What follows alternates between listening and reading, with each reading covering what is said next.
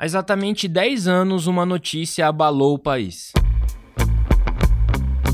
Quem abriu o portal Terra no dia 10 de março de 2011 viu três imagens de um homem de estatura média, cabelos grisalhos e relógio no pulso.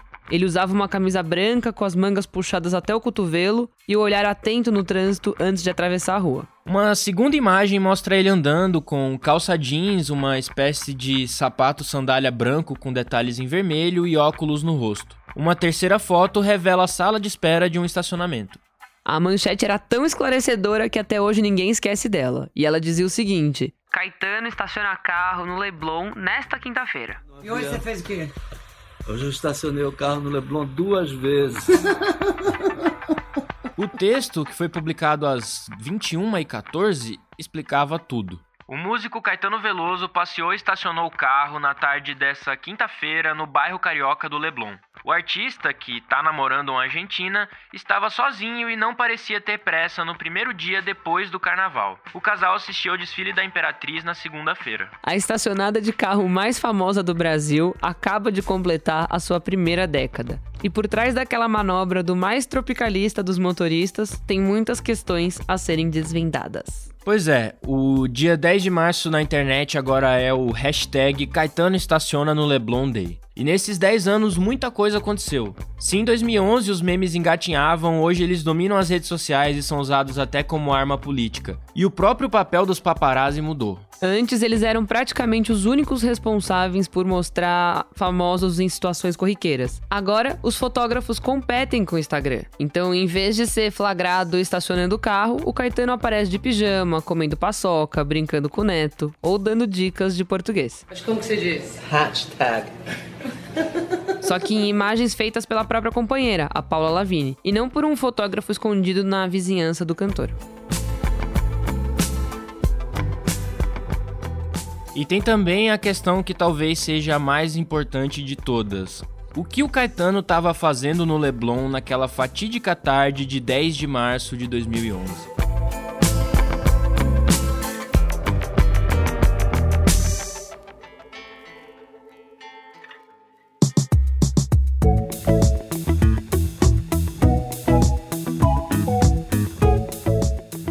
Esse é o episódio número 95 do Expresso Ilustrado, podcast de cultura da Folha. Se você gosta do conteúdo que a gente faz, dá uma olhada nos capítulos anteriores, que né, já são quase 100 e eu garanto que você vai encontrar alguma coisa que te interessa. E também não se esqueça de se inscrever no Expresso e compartilhar os episódios que você mais gosta com seus amigos, seus primos, seus inimigos, seus pets. O meu nome é Lucas Breda.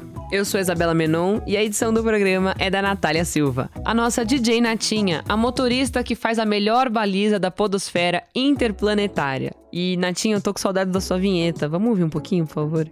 O Expresso Ilustrada traz com exclusividade a DJ Natinha, a mais ligeira da podosfera. A gente volta em 7 segundos. Oferecimento Achado Zelo, o guia com experiências mais autênticas de São Paulo. Antes de começar, eu queria dizer que a gente encontrou a DJ Natinha. Ela foi flagrada por um fotógrafo estacionando um carro no Oscar Freire e a gente conseguiu resgatar ela. Não foi fácil, mas a gente agradece a todo mundo que mandou mensagem de apoio e deu dicas de onde poderia estar a DJ Natinha. Tô feliz que a nossa busca realmente surtiu efeito e que a nossa comandante do nosso expresso está de volta. Então, por favor, DJ Natinha, para marcar essa sua volta, toca aquela do Caetano. Mas o meu samba transcende apaga as pegadas que ela quer deixar. Falso Leblon, Big Brother, tô fora do ar. A gente ouviu um verso de Falso Leblon, uma música que o Caetano lançou em 2009 no disco Z e Z. Quer dizer, dois anos antes da estacionada de carro, ele tá fazendo uma crônica sobre o que ele chama ali de Leblon Big Brother. Mas o mais interessante é um texto que ele divulgou em 2008, um ano antes, comentando essa música. Esse texto foi publicado no site do próprio Caetano, e ele fala que os fotógrafos de celebridades por vezes irritam, mas não deixam de compor o clima de charme sinistro das esquinas de Ataúfo de Paiva com Aristides Espínola, e principalmente da rua Dias Ferreira no trecho correspondente. Nesse texto, Caetano fala que ele não se sente tão incomodado pelos paparazzi. Ele diz o seguinte: O grau do meu desprezo por esse fenômeno eu meço pela ausência até de raiva em mim. Não que eu não tenha sentido raiva quando percebi que um desses espiões estavam criando problemas reais para mim, mas o fato é que não desamo minha condição de celebridade. A Paula Lavigne, mulher do Caetano, disse algo nessa linha para Ana Virginia Balussier, que é repórter aqui da Folha. A Ana escreveu a matéria que serviu de base para o programa de hoje e que você pode ler no site da Folha. Mas agora a gente vai ouvir a Paula Lavigne. Nossa, Caetano tá nem aí, gente. Caetano é Caetano. Não tá nem aí. Não tem nada a esconder, ele não tá nem aí. Às vezes ele reclama quando ele acha que ele tá feio. Às vezes antes da dieta, que tem uns 3, 4 anos que ele começou a fazer uma dieta por porque ele teve que fazer. Aí às vezes ele reclamava da barriga, assim, mas não por ser fotografado, não. Caetano Caetano sendo Caetano, ele é muito ele. Mas no caso dela própria, a coisa muda um pouco de figura. Eu vou ser sincera com você. Eu, quando eu ia pra praia, assim, eu ficava bem grilada, cara, porque sempre pega aquela horinha que você anda, sabe? E a celulite aparece e, poxa, sei lá, né? Eu, eu, eu não gostava, não. Eu ficava meio grilada, assim. Deu pra perceber que a Paula fala no passado, né? Tipo, ela diz que não gostava, que ficava grilada e tal. Pode ter a ver com o momento de pandemia, já que tá tudo parado e a gente fala do, da vida normal como se fosse no passado. Mas, na verdade, eu acho que o uso desse passado aqui tem mais a ver com ela tá falando sobre uma época que de fato ficou para trás. A figura do paparazzo, ela não acabou, mas ela entrou em extinção. Essa é a voz da Ana Virginia Balussier, que, como a Isa falou, ela é repórter aqui da Folha e foi ela quem escreveu sobre os 10 anos do Caetano estacionando no Leblon. Hoje a gente tem pouquíssimos exemplares por aí. E não é à toa, né? Se você pensar que as grandes publicações acabaram, a Contigo, a Quem, a Tititi, o site Ego, é, quem não acabou de vez virou uma redação digital muito enxuta que é uma sombra do que foi no passado. Você ainda tem a caras, é verdade, mas a revista é outra coisa porque a cumplicidade é muito grande. O artista, ele é uma coisa um pouco mais montada. Quando a celebridade vai para o castelo de caras, é para ser fotografada lá. Não é exatamente essa lógica do paparazzo de roubar uma imagem do artista. E aliás, isso me lembra quando anos atrás eles lançaram uma paródia da revista Caras, que era a revista Bundas, e o lema era quem mostra a cara em bundas não mostra a bunda em caras. É, enfim, um detalhe aí. E esse é um detalhe muito preciso, Ana. É verdade que a gente ainda tem os tabloides ingleses que continuam vendendo centenas de milhares de exemplares diariamente. Mas a tendência é mesmo de queda nesse mercado. No Brasil, então, nós vemos o que, que mudou. Basicamente, você hoje tem as redes sociais como todos os entrevistados falam para mim, inclusive o Marcelo Liso, que é um paparazzo super consagrado na época dele, deu vários furos, o furo do filho do Ronaldo, do jogador Ronaldo, do filho que ele não assumido que ele tinha, foi dele. E depois disso, o Ronaldinho teve que assumir a paternidade do filho. Ronaldo já namorou modelo, socialite, DJ, as revistas de celebridades criaram até um apelido para se referir aos affairs do craque. Ronaldinhas. Ele fala: olha, todos os meus colegas não estão mais nesse ofício, não estão mais na profissão. Ele próprio, ele trabalha agora como é, numa produtora no interior de São Paulo. E ele me contou que ele já chegou a tirar quase 40 mil com uma única reportagem completa. Mas hoje isso não existe mais. O cenário é de terra arrasada. A Ana Virginia até abriu o site da Caras essa semana pra gente entender melhor do que, que ela tá falando. Algumas das notícias que temos hoje. Juliana Paz para tudo com corpão em dia de treino. É, Cleo Pires posa na frente de um microfone em estúdio de gravação. Grazi Massafera ganha lembrança especial de Caio Castro. Tudo isso foi retirado das próprias redes sociais das celebridades. Então, eu diria que o jornalismo de celebridades hoje virou, sobretudo, uma curadoria de redes sociais. É, até porque o, o, leitor, o espectador, o internauta, ele vai ficar completamente perdido se for para acompanhar todas as celebridades em todas as redes, né? Acho que o papel do jornalismo de celebridades virou uma espécie de, de curador de banalidades, de Caetanos estacionando no Leblon.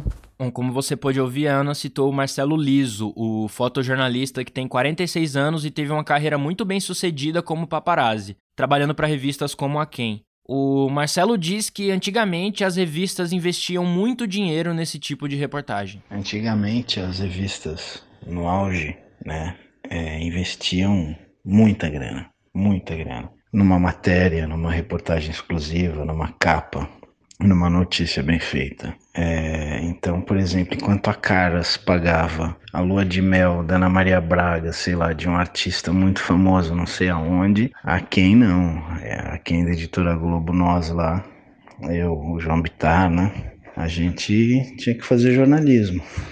Então, casamento da Luciana Jimenez, que a Caras pagou pela exclusividade.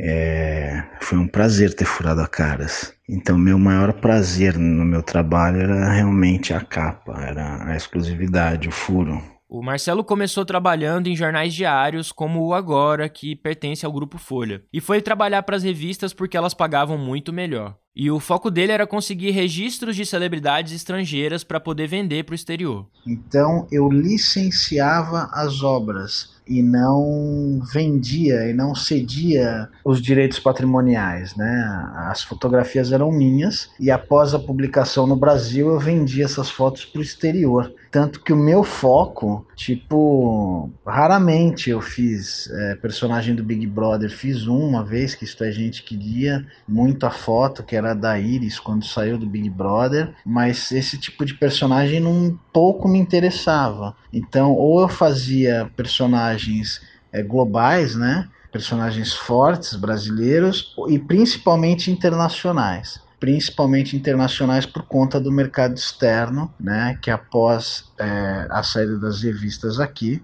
eu poderia vender para os veículos de comunicação aqui também, mas assim que vender essas fotos para fora com a marcação de Brasil Out, né? Então, é, exclusividade de primeira publicação da revista que eu trabalhava aqui, ou Isto é Gente, ou Quem, né? Enfim. É, e depois da publicação, uma semana depois da publicação em banco, eu poderia vender aqui e fora eu já vendia bastante. Então foi por dinheiro. O Marcelo não chega a revelar os valores exatos, mas ele deu alguns exemplos para a gente ter uma noção da grana envolvida nessas fotos. Por exemplo, o Alex, filho do Ronaldo, é o filho que ele não queria assumir e tal nós negociamos a portas fechadas com a Ken, né? E os valores eram realmente bem altos, bem altos. É, se você for comparar, por exemplo, com um repórter fotográfico contratado do maior jornal brasileiro ou de uma revista ou de uma Veja, né? De uma revista semanal de, de, de ponta com uma vendagem grande, dá, daria tipo é, uns 8 a 10 meses assim é, de salário. E claro que a gente pediu pro Marcelo contar alguma história dos tempos dele de paparazzo. Lembra do caso Pimenta Neves? Jornalista Antônio Pimenta Neves é transferido para a cadeia de Tremembé, no interior de São Paulo, onde também estão detidos Alexandre Nardoni e os irmãos Cravinhos. Assassino confesso da ex-namorada, Pimenta Neves foi preso 11 anos após o crime, porque o Supremo Tribunal Federal recusou o último dos mais de 20 recursos de sua defesa. Agora deve ficar na cadeia cerca de dois anos. Então, o Pimenta Neves matou a tiros a então namorada, Sandra Gomide, em agosto de 2000, em um aras na cidade de Ibiúna, no interior de São Paulo. Ele era diretor de redação do Estado de São Paulo e na época tinha terminado o relacionamento de três anos com a Sandra, que era editora de economia do mesmo jornal. Ninguém conseguia foto dele, todo mundo sabia que ele saía da casa dele para ir ao, a bancos, a supermercados, né? E ninguém nunca conseguia, porque na rua tinha segurança que avisava quando tinha carro de reportagem. A Veja ficou em cima desse cara, do Pimenta Neves, durante uns dois meses para fazer uma matéria e ninguém conseguiu levar uma foto.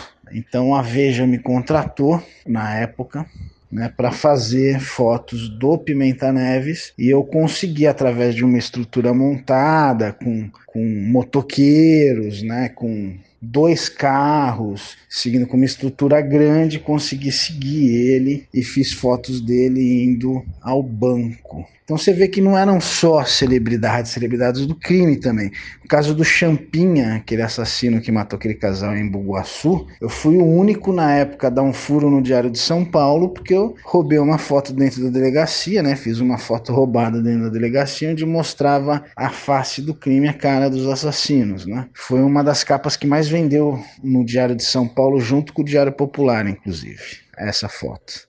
O Marcelo disse que uma história midiática rendia cerca de 8 mil reais. Mas casos como o do filho do Ronaldo poderiam valer tipo cinco vezes isso. Quando a modelo Naomi Campbell se internou no hospital sírio-libanês ali em 2008, ela veio tratar um cisto no ovário e o Marcelo lembra que chegou a arrumar um prédio ainda não habitado e ficou três dias no topo dele. E bom, hoje não tem mais orçamento que dê conta dessas aventuras. Nós éramos o Instagram de hoje. É, só que no Instagram de hoje o, o, o famoso ele se expõe até muito mais do que nós conseguíamos fazer dele. Né? Então, por exemplo, uma foto do cara na piscina, numa capa, quando não tinha Instagram, vendia pra caramba. Hoje em dia ele vai lá e se fotografa na piscina e todo mundo vê no Instagram.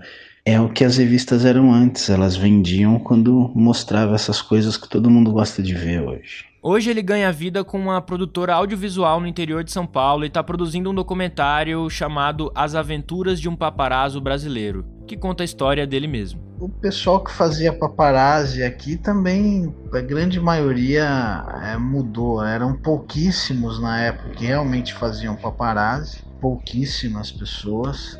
E essas pessoas hoje não, não existe mais, né? Porque nós éramos o Instagram de hoje, né? Então hoje está tudo exposto nas mídias sociais, não tem mais o, o, que mostrar de diferente pro, pro fã, por exemplo, do Bruno Galhaço.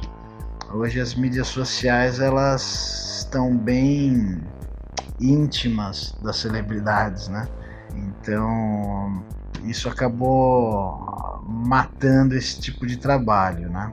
Óbvio que daria para fazer é, algumas coisas, né? Quando aquele casal não quer é, aparecer ainda, então você vai primeiro e faz a foto e lançaria numa capa de revista, só você tem o material. É, daria, mas fazer paparo e as revistas todas de celebridade é, contigo, é, quem, isto é, gente, viraram edições online, né? Então hoje elas não teriam budget, não tem budget para pagar. Fazer jornalismo de verdade custa caro.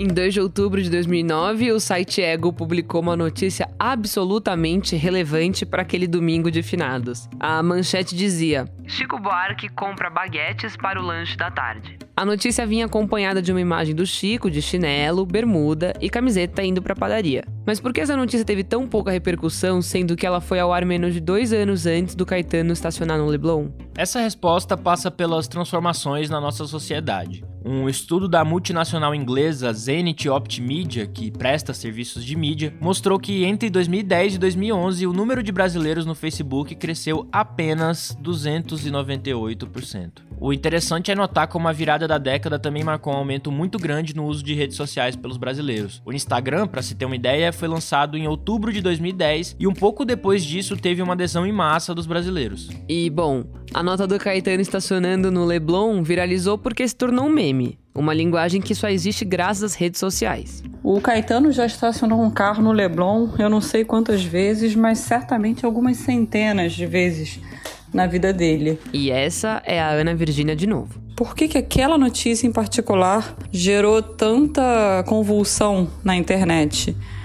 Bom, Falando pragmaticamente, pode ser uma série de acontecimentos. Por que, que colocaram daquela forma na página do Portal Terra daquela vez? Pode ser que tivesse um dia mais fraco de notícias. Tem algumas explicações possíveis aí. Mas o fato é que a notícia claramente era um não acontecimento. Era uma coisa banal que todos fazemos todos os dias e não era, enfim, não era o grande feito de Caetano Veloso. O que, de certa forma, virou uma hipérbole da frugalidade, da banalidade mesmo, assim é, acabou virando algo, com, enfim, uma coisa cômica, né? Um símbolo da irrelevância. E se naquela época o Instagram era uma novidade, imagina então o recurso dos stories. esse formato de vídeos curtos que somem depois de um dia ainda nem existiam. Ou seja, é, hoje todos nós, a todo momento, estamos é, publicando as nossas próprias imagens atravessando é, uma rua depois de estacionar no Leblon. Enfim, variáveis dessa, dessa mesma banalidade. Hoje mesmo eu acabei de postar uma foto da minha filha de um ano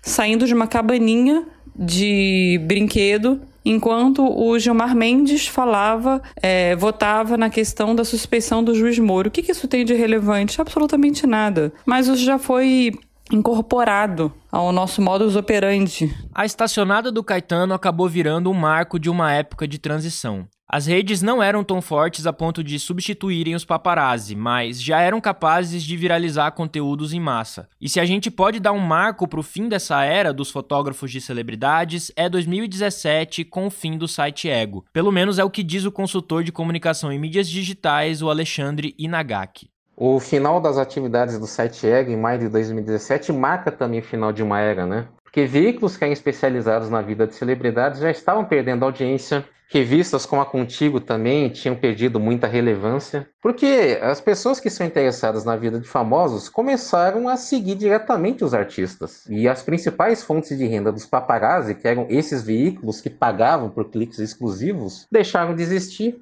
e aí a gente vê uh, um cenário na, no qual os paparazzi são substituídos pelos próprios artistas. Atualmente a gente nem precisa dizer que um perfil com milhões de seguidores pode render para um artista mais do que, sei lá, por exemplo, um contrato de TV. Até porque a gente viu recentemente na TV Globo rescindindo contratos ou deixando de renovar contrato com várias de suas estrelas, uh, que esse modelo já não funciona mais. E através das redes sociais, você começa a angariar um público que, em vez de recorrer a fontes, a fontes é, terceirizadas, vão direto à própria fonte. Quer dizer, hoje compensa muito mais para uma celebridade dar uma notícia exclusiva na própria rede social. Eu lembro, por exemplo, de, de, um, de quando o Michel Teló e a Thaís Fersosa ficaram grávidos e eles publicaram posts na, no Instagram anunciando essa novidade junto com o merchan de um teste de farmácia.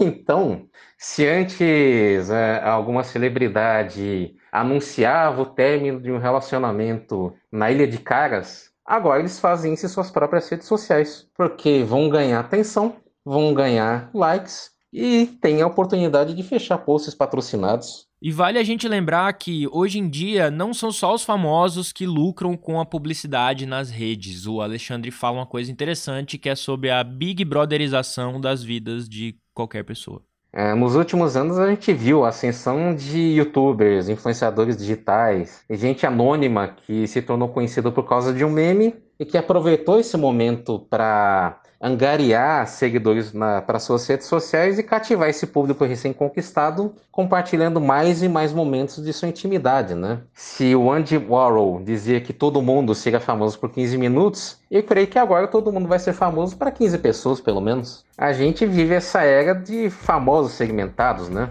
Roqueiros que nunca ouviram falar nos Barões da Pisadinha, Galera que fora do Rio Grande do Sul nunca tinha ouvido falar no Nego Di antes dele participar dessa edição mais recente do Big Brother Brasil, né? Então, são tempos novos, interessantes e desafiadores, né? E é aqui que a gente volta pro Caetano. Lembra que no ano passado todo dia tinha vídeo do Caetano dando uma desculpa para não fazer uma live? Não tô preparado. Como que não tá preparado, Caetano? Não pra pegar o violão e cantar músicas suas? Não tenho muita certeza disso.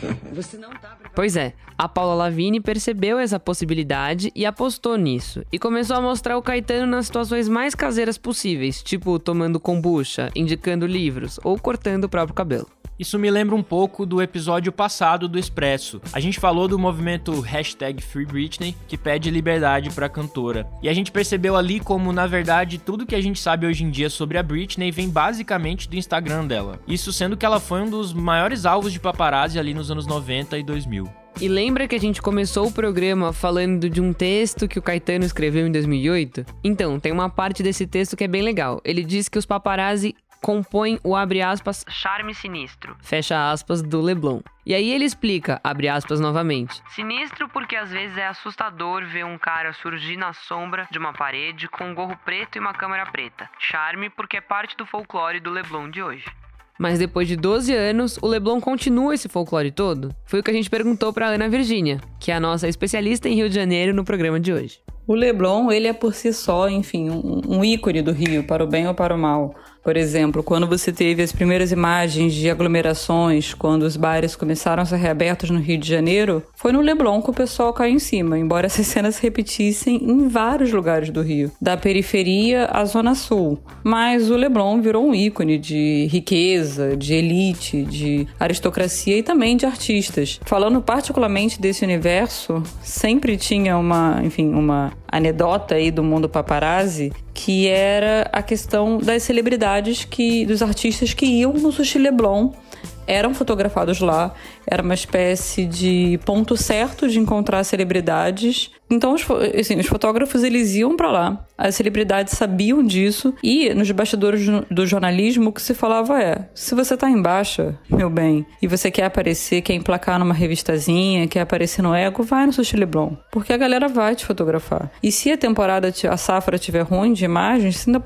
provavelmente vai ganhar ainda uma capa de site, uma página generosa na, numa revista de celebridade. Então, essas figuras sempre transitaram bastante por lá. Então, por esse lado, é, o que a gente trocou, na verdade, é, foi muito mais o paparazzo que seguiria o Chico Buarque correndo na praia, é, ou fotografando a Paula Lavigne é, tomando banho no, no Mar do Leblon. Você troca isso pelas selfies. Agora os próprios artistas vão lá, menos o Chico Buarque correndo, infelizmente, isso não aconteceu. É, mas você tem os próprios artistas se fotografando, se publicando, fazendo essa autogerência de imagem e os sites usurpando de lá.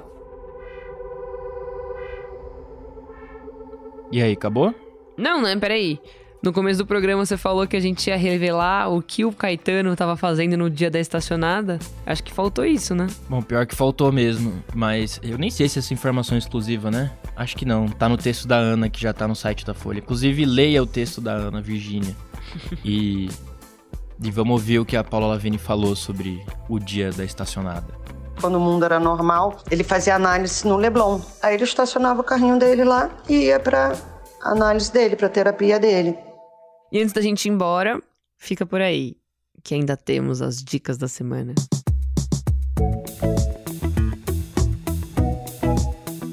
Isabela Menon Orleans e Bragança. Esse é meu nome. Conta pra gente.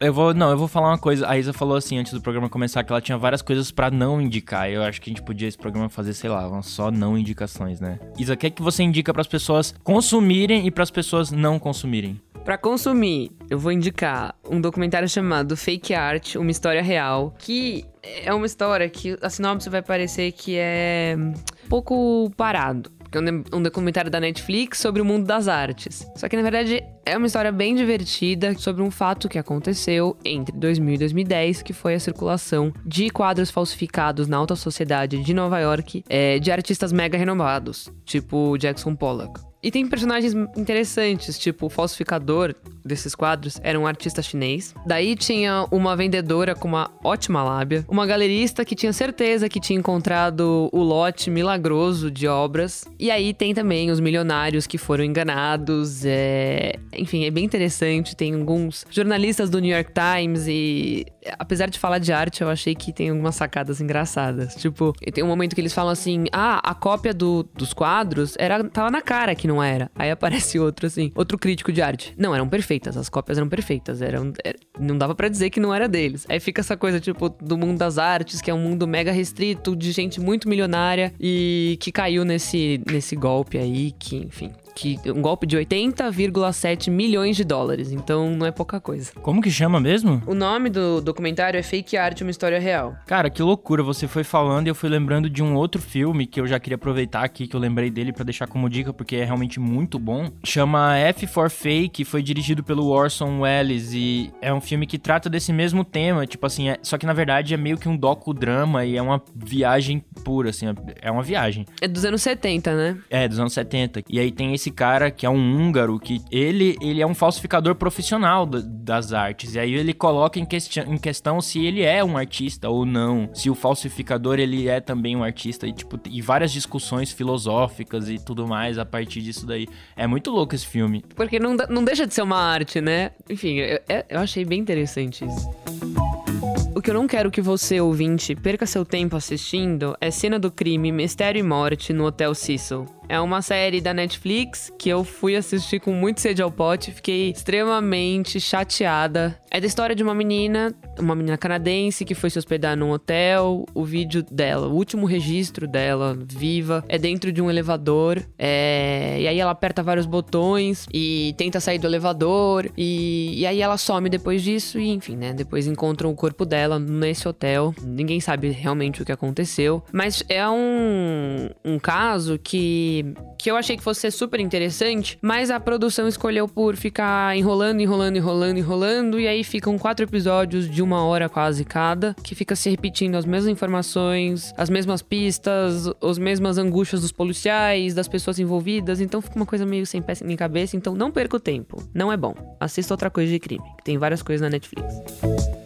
E você, Lucas Bleda? Eu vou indicar uma coisa que, que me mandaram aqui nas redes sociais. Eu acho que é um ouvinte do Expresso, talvez não seja, mas eu tendo a achar isso de todas as pessoas que, que pessoas aleatórias que vêm falar comigo em redes sociais. É uma pessoa chamada Lucas de Marques, ele me indicou um negócio que se chama Radio Hour with Bjork, que é um programa de rádio que a Bjork participa, que ela dá uma entrevista ali no começo e depois ela faz um set, tocando várias músicas que estão no PC dela. E é uma maluquice, porque assim, a cabeça da Bjork aparentemente é um lugar lugar fascinante. E ela junta essas músicas dela no mesmo computador, no mesmo PC por tipo 21 anos que ela tem um computador, é impressionante. Nossa. Enfim, aí nesse, no set dela tem, tem, tem coisas maravilhosas, assim. Tem as coisas que eu conheci, tipo, ela toca vários Milton Nascimento, né? Não sei se todo mundo, mas sim, várias pessoas já viram a foto clássica dos dois juntos. Mas ela realmente gosta de Milton Nascimento porque ela toca várias músicas. O legal, na verdade, é descobrir as músicas que eu jamais fazia ideia que existiam. Tem umas coisas com influência árabe,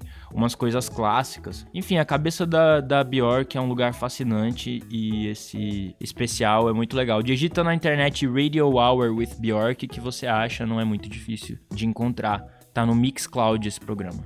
Maravilhoso. E para quem não sabe, o Breda está cheio de fãs, ele não consegue mais sair na rua. Daqui a 10 anos, provavelmente, algum podcast vai fazer um episódio sobre Lucas Breda estaciona patinete na Santa Cecília. Então, é isso que eu tenho para falar, gente. Antes de terminar, eu queria dizer que esse episódio usou áudios da TV Gazeta, da Record e do UOL TV. Esse foi mais um episódio do Expresso Ilustrado, podcast de cultura da Folha, com um episódio novo todas as quintas-feiras, às quatro da tarde, no seu tocador favorito. Eu sou o Lucas Breda. Eu sou Isabela Menon. A edição é sempre da Natália Silva, a nossa DJ Natinha. E lembrando aqui que o Expresso Ilustrado está chegando ao centésimo episódio. Então, por isso, compartilhe, compartilhe os episódios, ouça, se inscreva, poste. E é isso. É isso que eu tenho para falar. Até semana que vem. Um beijo, hein? Bebam água, usem máscara, estacionem seus carros. E patinetes. Até semana que vem. Mentira, gente. Ninguém precisa estacionar carro, ninguém precisa mais de carro do mundo, né? Ainda mais nessa cidade, São Paulo tá cheio de carro, tem carro demais, tem mais carro que gente. E olha que tem gente, muita gente aqui. Então, assim, quem puder, na verdade, venda seu carro, estacione sua bicicleta.